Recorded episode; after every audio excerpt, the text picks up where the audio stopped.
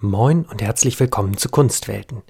Ich bin Julian Stahl und denke hier gemeinsam mit Kulturschaffenden und WissenschaftlerInnen darüber nach, wie wir heute und in Zukunft im Kulturbereich arbeiten wollen. Was muss sich ändern, aber vor allem auch, was können wir ändern? Es ist einiges in Bewegung, gerade viele Themen und Ideen werden diskutiert und neue, junge Stimmen werden laut und hörbar. Und genau die sollen in diesem Podcast zu Wort kommen. Mein heutiger Gast ist Elena Gebhardt und ich spreche mit ihr über ihr Promotionsthema Überhaltung. Sie hat in Weimar und Jena Musikwissenschaften und interkulturelles Musik- und Veranstaltungsmanagement studiert und dann noch einen Master am Institut für Kultur- und Medienmanagement in Hamburg gemacht. Dort promoviert sie auch seit 2020 als Stipendiatin der Klausen Simon Stiftung. Außerdem hat sie als Programmmanagerin bei der Körperstiftung im Bereich Wissenschaft gearbeitet, ist im Team von Think Tank und organisatorische Leiterin einer internationalen Sommerakademie für Kammermusik. Im Podcast sprechen wir darüber, ob und wie Haltung uns in so unsicheren Zeiten wie gerade Orientierung bieten kann, wo wir Haltung finden, bei uns, in Organisationen oder in Beziehungen mit anderen, warum sie für Organisationen im Kulturbereich vielleicht ein nochmal etwas spezielleres Thema sind und wieso Führungspersonen dabei eine wichtige Rolle spielen. Da ich selber ja auch aktuell an meiner Promotion arbeite, war ich zu Beginn aber erstmal neugierig, wie es ihr mit der Promotion in Zeiten von Corona ergeht. Ja, ich habe äh, quasi mitten in Corona-Zeiten angefangen, also erst im letzten Juli, also 2020. Und ähm, das heißt, ich kenne eigentlich noch gar nicht die Situation, äh, ja, ganz normal zu promovieren, wenn man mit sowas nichts zu tun hat. Ähm, das heißt, zum einen ähm, bin ich eigentlich ganz erfüllt momentan von dieser Arbeit, weil es mir wahnsinnig Spaß macht und ähm, ich mich freue, dass ich mich mit diesen vielen interessanten Themen beschäftigen kann.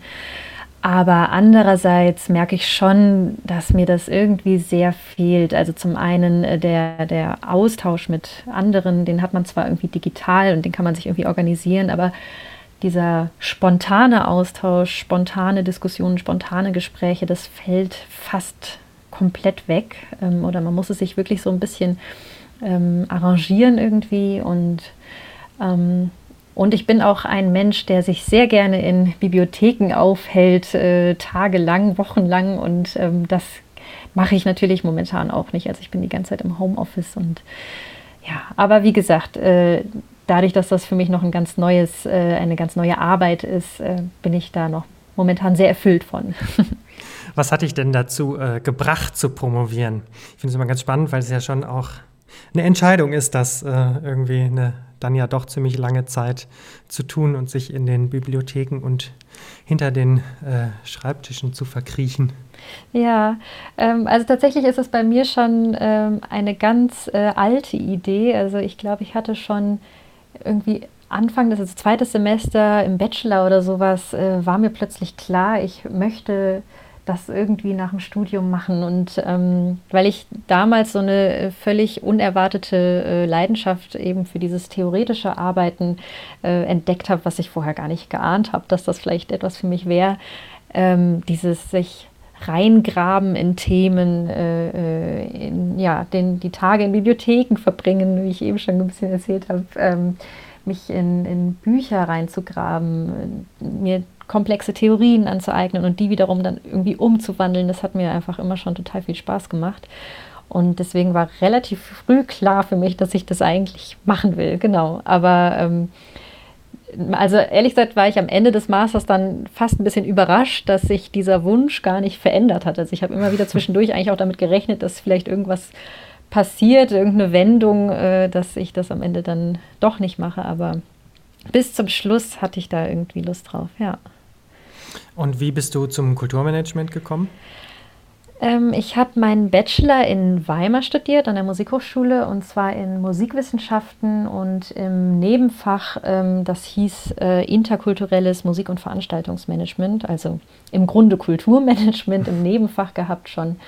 Und das war auch eigentlich immer das, wo ich irgendwie berufsmäßig hin wollte später. Ähm, das war so meine Idee, dass ich, ich habe vorher privat sehr viel auf der Bühne gestanden und ähm, meine Idee war, dass ich es mir zum Beruf mache, hinter der Bühne zu sein und ähm, Kultur möglich zu machen. Und Genau, und dann nach meinem Bachelor, gerade weil ich mich äh, so gerne wissenschaftlich und theoretisch äh, beschäftigt habe, war es eigentlich gar nicht so naheliegend, dass ich jetzt den Master äh, Kultur- und Medienmanagement am KMM in Hamburg studiere.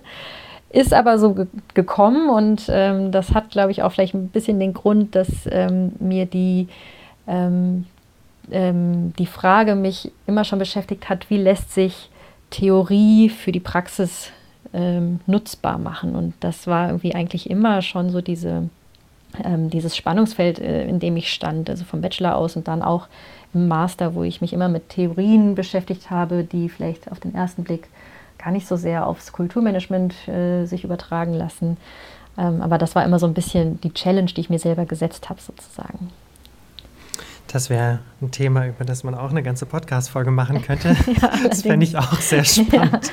Ja, ja. Aber ähm, wir wollen uns ja heute eigentlich über ähm, Haltung unterhalten und auch das ja erstmal ein ja, relativ abstrakter Begriff, der trotzdem gerade gefühlt in aller Munde ist. Ähm, in, in allen möglichen Bereichen wird danach mhm. gerufen, Haltung zu zeigen, ähm, Haltung zu haben, ähm, mhm. gerade auch Richtung Politik. Ähm, warum würdest du sagen, ist Haltung gerade ähm, so ein Ding? Ähm, also ja, das Gefühl habe ich auch, dass das so ist. Tatsächlich, ich bin mir nicht sicher, ob das wirklich auf allen Ebenen so ist. Jedenfalls habe ich jetzt keine Beweise dafür. Ähm, ich denke, Tatsache ist, äh, dass der Druck, den die Gesellschaft auf Organisationen ähm, aus üben kann oder ausübt, äh, dass der wächst. Das denke ich schon. Und das hat sicherlich ähm, sehr viele verschiedene Gründe, je nachdem auch natürlich, auf welchen Bereich man dann im Speziellen schaut. Ähm, ein wesentlicher Aspekt sind dann sicherlich äh, die heutigen Kommunikationsmöglichkeiten, wo sich die Dinge natürlich einfach viel, viel schneller verbreiten, wo etwaiges Missverhalten sehr schnell auch auf den öffentlichen Tisch kommt. Und, und ich denke, zum anderen spricht man ja heute gern auch von Zeiten der Unsicherheit, in denen so viele lang bestehende Orientierungen ins Wanken geraten sind. Und ich denke, dass in solchen Momenten die Haltung, nach der gehandelt wird, ähm, und das sowohl im öffentlichen als auch im privaten, einfach viel, viel mehr Thema ist. Und das ist ja auch kein Wunder, denn der Begriff der Haltung ist ja im Grunde ein Begriff der Reflexion, der Selbstreflexion und thematisiert unseren Umgang mit der Welt. Mhm, du hast gesagt, dass der, dass der Druck immer größer wird. Vielleicht kannst du das an Beispiel etwas konkreter machen, wie das dann aussieht. Ähm, naja, man kann das natürlich verbinden mit äh, verschiedenen ähm, Situationen oder mit verschiedenen ähm, Krisen, die wir momentan erleben. Also es gab ähm, Ende letzten Jahres, also 2019, ähm, ähm, gab es ja die Situation, dass äh, Siemens so scharf von KlimaaktivistInnen angegriffen wurde, weil die ähm, ja so öffentlichkeitswirksam äh, Klimaschutz äh, äh, vermarkten, ihre Klimastrategie ähm, und zugleich dann aber eben ein Kohleabbauprojekt äh, äh, vor den australischen Korallenriffen beliefert haben. Und da haben dann Klimaaktivistinnen gesagt, ähm, äh, dass, äh, dass dass es einfach nicht stimmig ist, dass, äh, dass das unglaubwürdig ist, unauthentisch. Ähm, und ähm, ich denke, dass es dann zum einen eben, wo so ein Druck entsteht, ähm, wenn eben diese Stimmigkeit in eine Schieflage gerät, wenn diese Unglaubwürdigkeit besteht. Und ähm, dann gibt es aber natürlich das Gleiche auch in ganz vielen anderen Bereichen. Also ich habe jetzt in meinen äh, letzten Vorträgen immer das äh, sehr spannende und ähm, sehr komplexe Beispiel genommen, was äh, sich im letzten Sommer in Hamburg ähm, zugetragen hat. Äh, und zwar hat das Haberfront Literaturfestival in Hamburg äh, Lisa Eckhardt, die österreichische Kabarettistin, zu einer Lesung eingeladen. Also sie sollte aus ihrem Buch lesen. Und ähm, nun war es so, dass Just vorher hatte sie einen Kabarettbeitrag im WDR und nach diesem wurde ihr Antisemitismus vorgeworfen. Und das äh, Festival äh, in Hamburg äh, zog dann in, die Einladung zurück, ähm, eben wegen diesem Antisemitismusvorwurf, beziehungsweise eigentlich die öffentliche, ich glaube, das öffentliche Statement, das war eigentlich sogar eher wegen Sicherheitsbedenken, weil sich da also irgendwie angeblich schon Protest formierte. Ähm, Genau, und nach dieser Absage äh, ging eine riesige Debatte los, wo es um die Freiheit der Kunst ging, um Cancel Culture, also das Phänomen, bei dem Personen systematisch boykottiert werden, äh, denen diskriminierende Äußerungen vorgeworfen werden. Und im Verlauf dieser Debatte lud dann das Festivalmanagement Lisa Eckert wieder ein, ähm, die das dann allerdings ausschlug. Und ähm, ich meine, natürlich, dieser Fall ist wahnsinnig komplex, aber man könnte vielleicht behaupten, die Leitung äh, hätte vielleicht nicht so rumgeeiert, äh, hätte sie eine klare Haltung gehabt, nach der sie hätte handeln können.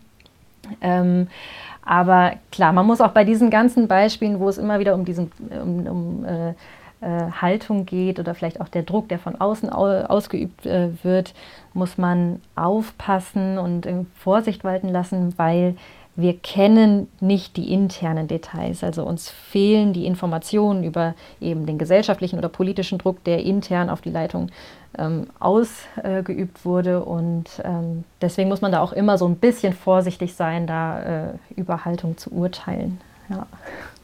Da äh, zeigt sich äh, schon die, die, ganze Breite und Komplexität mhm. des Themas. Ähm, auch sozusagen von der, von der Frage, ähm, auf welcher Ebene guckt man sich Haltung eigentlich an. Mhm. Und vielleicht gehen wir einen Schritt zurück und ähm, sozusagen, du hast jetzt einerseits schon Organisationen und Haltung, aber sozusagen auch die Frage, ob die Leitung einer Organisation Haltung hat. Ähm, aber vielleicht erstmal auch nochmal, wo, wo kommt Haltung eigentlich her, beziehungsweise wie würdest du Haltung vielleicht auch ähm, ähm, umreißen und mhm. wahrscheinlich fängt es ja auch erstmal beim Individuum vielleicht an und nicht ja. gleich bei der Organisation.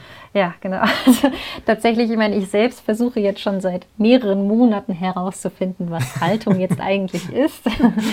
ähm, könnte mir vorstellen, dass es vielleicht auch nach wie vor noch eine Weile dauert, bis ich da so äh, für mich einen Weg gefunden habe. Ähm, das Thema Haltung ist ja im Grunde eins, zu dem fast jedem spontan irgendwas einfällt. Ähm, also äh, in der Regel verbinden wir damit eine Körperhaltung oder eben eine innere Grundeinstellung.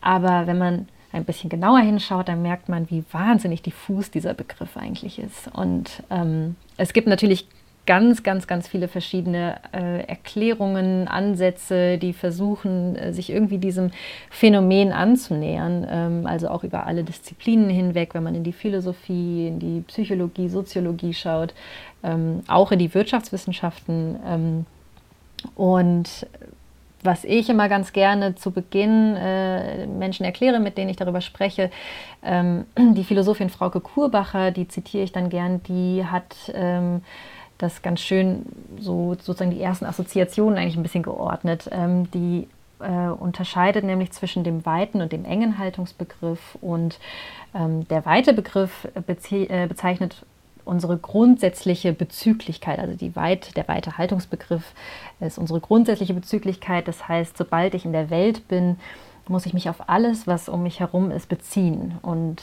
ähm, so gesehen könnte man sagen, kann man sich einer Haltung überhaupt nicht entziehen, weil man sich zu allem, was einen umgibt, verhalten muss in dem Sinne. Und ähm, der enge Haltungsbegriff äh, beschreibt sie dann ähm, als äh, die Art von Haltung, die wir bewusst einnehmen können und äh, die eben auch ganz individuell ist und und die auch kontingent ist. Das heißt, dass wir eine Haltung womöglich wählen können. Und ähm, das macht schon mal so eine erste Sortierung natürlich, ähm, vielleicht so eine erste Ordnung. Ähm, dann gibt es aber noch wahnsinnig viele andere Modelle, auch aus der Psychologie, die ganz interessant sind, ähm, die teilweise sogar auch ihre Ursprünge in der Philosophie haben. Ähm, zum Beispiel ähm, der, relativ bekannt ist der sogenannte Tri-Componential Viewpoint, äh, so heißt es. Ähm, da setzt sich Haltung aus den Komponenten des Affektiven, des Kognitiven und des Verhaltens zusammen. Und ähm, ein Modell, das dem, also auch aus der Psychologie, das dem quasi komplett entgegensteht, ähm, ist äh, das Modell, wo Haltung als eine Art innerer Bewertungskasten quasi bezeichnet wird. Also es treffen irgendwie äußere Einflüsse auf uns ein, die werden in uns irgendwie verarbeitet, äh, laufen durch das Element der Haltung sozusagen und dann kommt da eine bestimmte Reaktion wieder raus. Ähm, genau, und so gibt es also ganz, ganz viele verschiedene hm. Ansätze, sich dem irgendwie zu nähern. Ähm, was ich äh, für diesen Begriff ähm, sehr wichtig finde zu verstehen, ist, dass Haltung nicht im luftleeren Raum stattfindet. Ähm, also es reicht nicht, sich nur das Individuum anzuschauen, das irgendwie eine bestimmte Haltung hat und dann zu schauen, okay, wo findet das statt, sondern man muss auch immer das Gegenüber mit einbeziehen, denn äh, Haltung ist immer ein sich beziehen auf und sich rückbeziehen sozusagen. Ähm, genau. Und das ja, klingt jetzt vielleicht alles so ein bisschen komplex, aber für meine Arbeit bedeutet das eigentlich einfach nur, dass ich äh, eben nicht nur das Individuum mit seiner Haltung betrachte, sondern rauszoome und das Gegenüber damit reinnehme, das ja die Haltung bewertet und vielleicht auch im Vorfeld eine gewisse Erwartung an die Haltung des anderen hatte. Ähm, genau. Und der eigentliche Knackpunkt dann für mich ist jetzt momentan eigentlich, äh, wie sich diese ganzen Modelle, die ja immer vom Individuum ausgehen, wie sich die eigentlich auf eine Organisation übertragen lassen.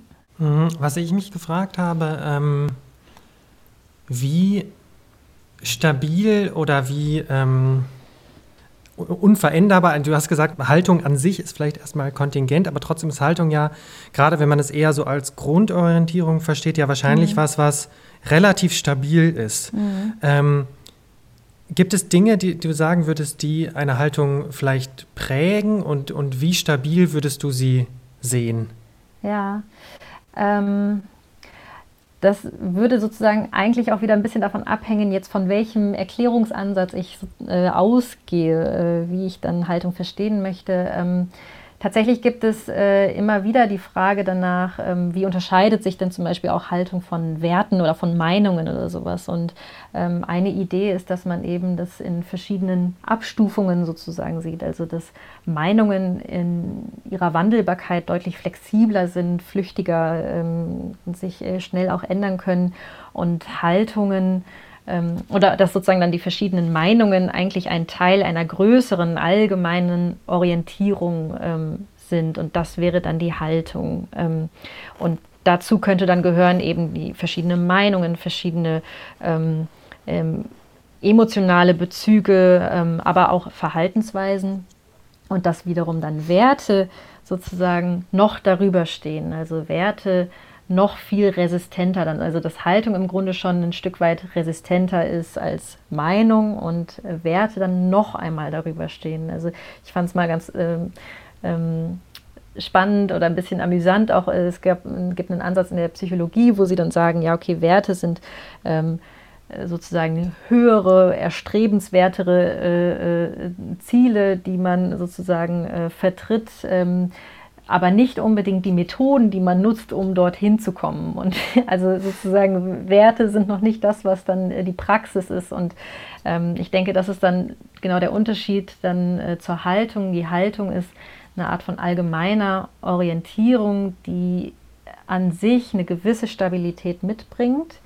Ähm, und zugleich aber eben schon der Umgang mit etwas ist. Also das heißt an sich schon, der Umgang ist ja im Grunde schon etwas Praktisches und da, so ist es dann schon eine Praxis und ähm, bleibt aber eine gewisse, also steht in der Stabilität sozusagen so zwischen diesem Aspekt der Meinung und den großen Werten und ist da vielleicht so ein, dieses zwischengeschaltete Element.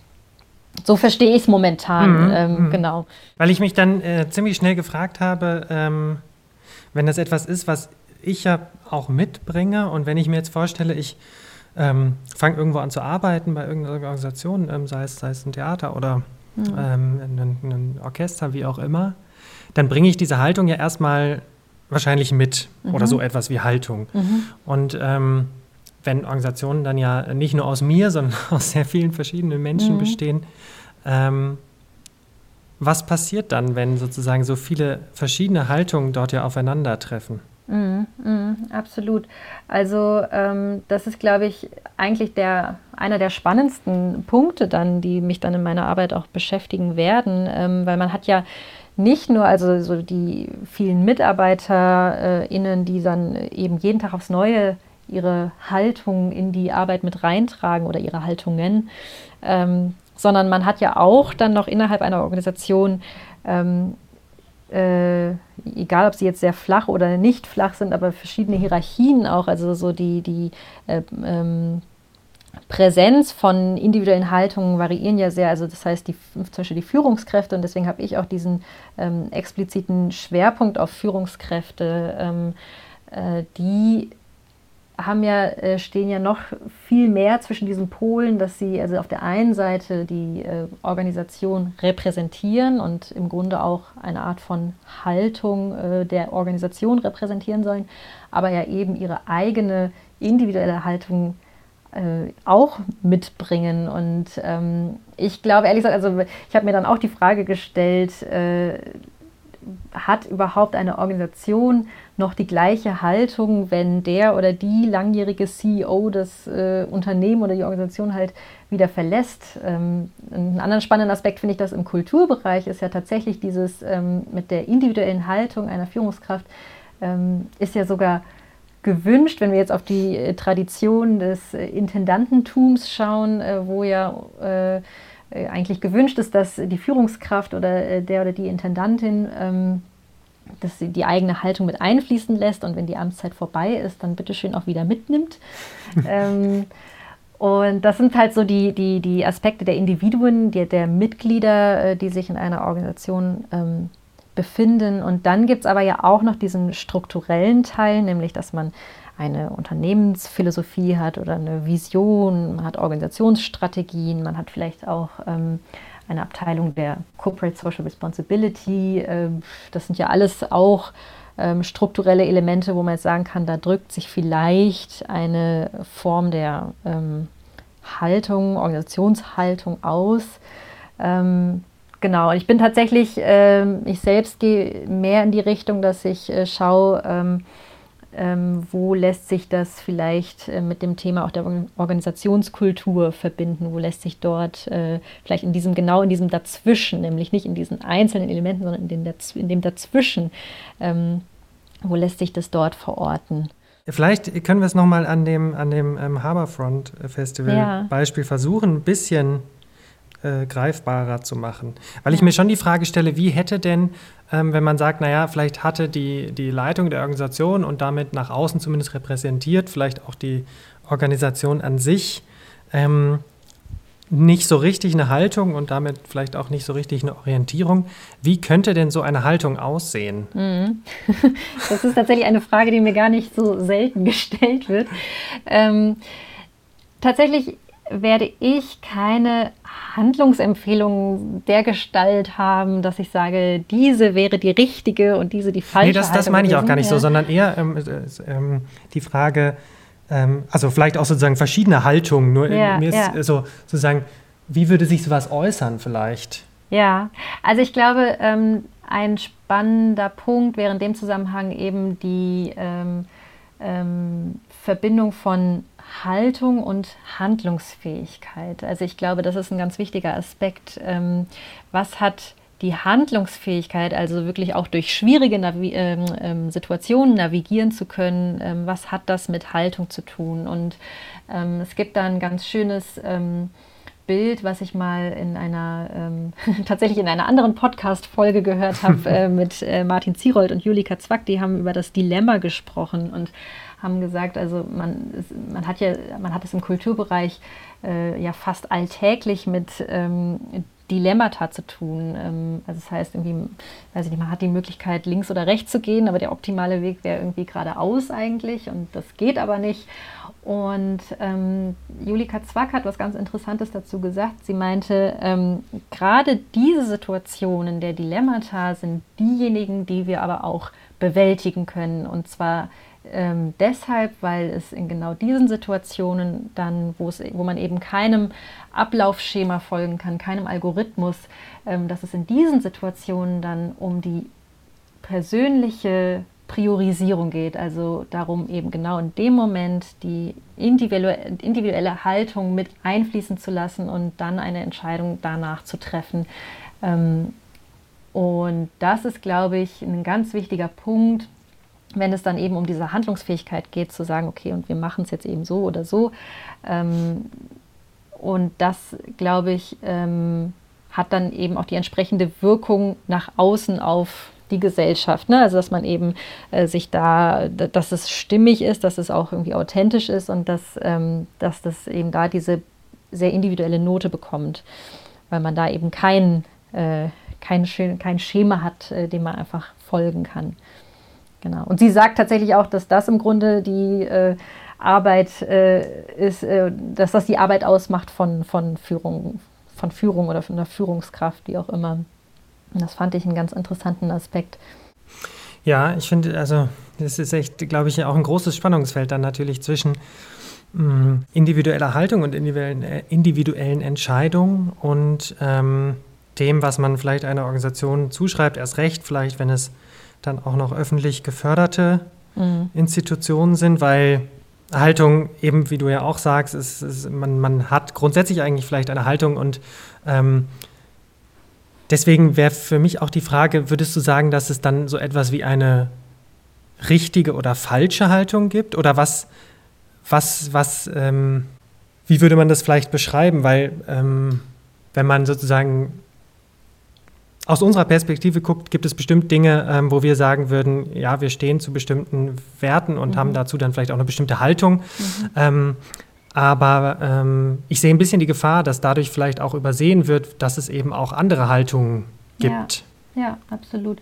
Also das ist auch das große ähm, Fragezeichen für mich, beziehungsweise ähm, also der Kulturbereich und eben damit das Kulturmanagement sind, glaube ich, von dem Thema Haltung insofern ganz besonders betroffen, als ihnen ja oder dem Kulturbereich eine spezifische Funktion in der Gesellschaft zugeschrieben wird. Ne? Also sei es der Auftrag zu bilden, Gesellschaft zusammenzuhalten, was auch immer. Und damit geht offenbar irgendwie auch die Verantwortung einher, sich über die eigene Haltung Gedanken zu machen. Und ähm, ich denke, was viele von uns vielleicht ganz, also privat äh, äh bei sich denken, ist, dass äh, viele Institutionen sich irgendwie in der Gewissheit wiegen, Haltung eigentlich schon durch ihre bloße kulturelle Leistung eingenommen und kommuniziert zu haben. Ne? Und die äh, Frage ist aber vielleicht, was bedeutet es, eine Haltung aber in Zeiten gravierender Veränderung zu haben? Also muss ein Kulturbetrieb vielleicht trotz oder sogar auch wegen des gesamtgesellschaftlichen Auftrags Haltung zeigen? Und das sind ja Fragen von sehr praktischer Relevanz auch. Ähm, für meine Arbeit ist aber natürlich ähm, die Sache, dass ich sozusagen diese inhaltliche Ebene von irgendwie gute Haltung, schlechte Haltung und so weiter natürlich völlig ausklammere. Also so diese Frage, ähm, gibt es irgendwie äh, gute Haltungen und, und, und, Werte und so weiter und äh, schlechte, ähm, das wäre sozusagen dann wieder ein Gespräch, was man, glaube ich, in einem anderen Kontext eigentlich dann führen würde. Ähm, ich für meinen Teil oder für meine Arbeit versuche tatsächlich äh, sehr ähm, neutral äh, an dieses Thema ranzugehen, neutral eben im Sinne von, dass ich diese inhaltliche Ebene ausklammer und äh, mich frage, was, äh, welche, welche, ähm, ähm, also welche Aspekte zum Beispiel eben von Handlungsfähigkeit, von ähm, auch Relevanz behalten, von Wirksamkeit äh, weiterhin behalten in der Gesellschaft hängen eben mit damit zusammen, wie sehr man auch eine Haltung bewusst einnimmt und auch kommuniziert als Organisation. Wie würdest du sagen, oder was für eine Art von Haltung, jetzt sind wir, jetzt will ich nicht wieder auf das gute und schlechte Thema hinaus, ja. ähm, aber wie kommen sozusagen, du hast gesagt, auf der einen Seite ist vielleicht sozusagen der Bereich Organisationskultur, das heißt etwas ähm, auch nicht direkt beeinflussbares in Organisationen mhm. ähm, und auf der anderen Seite die Haltung von Führungskräften. Wie Kommt das beides vielleicht zusammen oder in welchem Spannungsfeld würdest du sagen, steht das auch?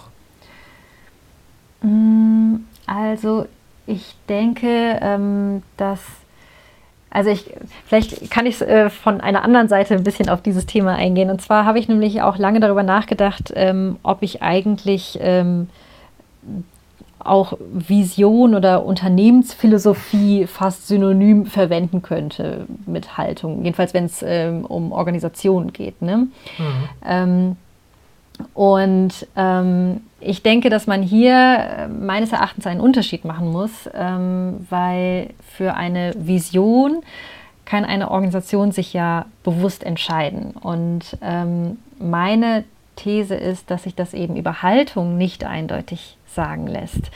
Ähm, das heißt, man kann zwar vielleicht bewusst über sie nachdenken und reflektieren und so, aber bei Haltung äh, mischt sich eben auch dieses Unbewusste und dieses sehr Persönliche dazu. Und ähm, das heißt also jetzt eine Forschung, die sich auf, nur auf die Vision oder auf Konzepte wie Unternehmensphilosophie ähm, bei Organisationen ähm, bezieht, würde, denke ich, sehr schnell die spezifischen Eigenschaften von Haltung auch aus dem Blick verlieren. Ähm, nämlich eben diese grundlegende Individualität und auch diese Komponente des Unbewussten. Und ähm, und ich glaube eben genau darin besteht dieses Spannungsfeld von ähm, festgelegten Visionen einer Organisation und eben einer individuellen Haltung von einer Führungskraft oder wem auch immer in der Organisation, ähm, dass sich äh, genau dieses äh, zwischen diesem kontrollierbaren und auch nicht kontrollierbaren, dem ähm, ähm dem statischen quasi und dem dynamischen, ähm, dass sich da diese Reibung, dass da diese Reibung entsteht. Ja, vor allem auch vielleicht, weil, also ich habe auch gedacht, weil ich dann schnell darüber nachgedacht habe, wie steht eigentlich dieses, dieser tolle Purpose-Begriff mhm. ähm, zum Thema Haltung, was ich finde, ist ein äh, ziemlich schrecklichen Begriff, ähm, auch wenn, wenn vielleicht die Grundidee daran oder manches davon äh, natürlich mhm. auch sehr sehr ähm, sinnvoll sein kann, wenn man äh, anders auf das gucken will, was man tut vielleicht. Sozusagen mhm. auch der, der Grundzweck oder sowas von, von mhm. Organisationen, mhm. das, äh, warum tut man etwas. Ähm, aber das ja oft oder für, aus meiner Wahrnehmung eben sehr schnell auch zu einem Begriff wird, der eigentlich vor allem nach außen gezeigt wird. Also ja. ähm, der schnell auch zu so einem Marketingbegriff fast wird. Genau. Mm. Ja. Und ich auch nochmal äh, diese, diese, diese, äh, diese Überlegung hatte, wenn ich sozusagen irgendwo anfange zu arbeiten, ist ja auch oft eine total große Schwierigkeit, rauszufinden, nicht nur ist das irgendwie spannend, möchte ich da gerne arbeiten, sondern ja. passt es auch zu mir. Ja, ja. So, und ähm, ich habe das Gefühl, da sind Organisationen sehr gut nach außen was äh, zu erzählen und eine Geschichte aufzubauen, die dann eben im Zweifelsfall gar nicht so sehr mit dem zu tun haben muss, wie es dann in der Organisation aussieht. Absolut, und, ja. Ähm, was auch für eine Haltung da vielleicht gelebt wird. Ja, ich meine, das Spannende ist ja auch, dass, ähm, und ich glaube, das trägt auch dazu bei, dass vielleicht, ähm, oder was da vielleicht mitschwingt, wenn gesagt wird, wir fordern mehr Haltung von Organisationen, ist, ich habe den Eindruck, dass äh, die Arbeit der Corporate Social Responsibility einfach zunehmend als unglaubwürdig wahrgenommen wird, weil ähm, es einfach ganz, ganz oft der Fall ist, natürlich, dass die eigentlich vielleicht guten Absichten der CSR-Arbeit ähm, allein schon wieder durch das vielleicht eigentliche Kerngeschäft äh, der äh, Organisation wieder negiert werden. Also siehe Siemens oder auch viele, viele andere Beispiele. Ähm, ich hatte auch mal, ich glaube, damals in meinem Exposé hatte ich äh, über das Beispiel geschrieben, ähm, wie oft äh, thematisieren Theater auf ihren Bühnen äh, prekäre Arbeitsverhältnisse von KünstlerInnen und äh, ähm, reproduzieren sie selbst im eigenen Haus. Also diese Paradoxien irgendwie, die werden, glaube ich, zunehmend als äh, ähm, un unglaubwürdig, äh, unstimmig wahrgenommen und ähm, da gibt es inzwischen tatsächlich, äh, vor allem auch in, der, in den Wirtschaftswissenschaften, gibt es äh, ein paar spannende neue Ansätze. Also ich bin letztens auf einen ähm, Text gestoßen, da hat äh, ein äh, Wirtschaftswissenschaftler, äh, der heißt ähm, Evan Hilliard, äh, der hat ähm, quasi ein Konzept, das über die Corporate Social Responsibility hinausgehen soll, entwickelt. Und zwar das ähm, Coherent, warte mal, kriege ich jetzt zusammen? Coherent Responsibility, Responsibility Management oder irgendwie so ähnlich. Ähm, das heißt, äh, ein Konzept, das sozusagen versucht, wirklich diese Stimmigkeit zu erreichen zwischen, äh, zwischen ähm, Haltung und Handlung ähm, und zwischen ähm, dem, den also innerhalb auch dieser, dieser Wertschöpfungskette von Stakeholdern und äh, dem, der eigenen Organisation und so. Und ähm, das finde ich sind ganz interessante Ansätze, die äh, sich auf jeden Fall lohnen, auch mal näher anzuschauen, auch mit Blick auf den Kulturbereich. Ja, ich bin gespannt, was du in deiner Promotionszeit dazu noch weiter forschen wirst und vielleicht ergibt sich ja die Möglichkeit, sich dann dazu auch nochmal auszutauschen ja, irgendwann sehr gern. in der Zukunft. Vielen, Vielen Dank, Dank für deine Zeit heute. Vielen Dank, danke ebenso.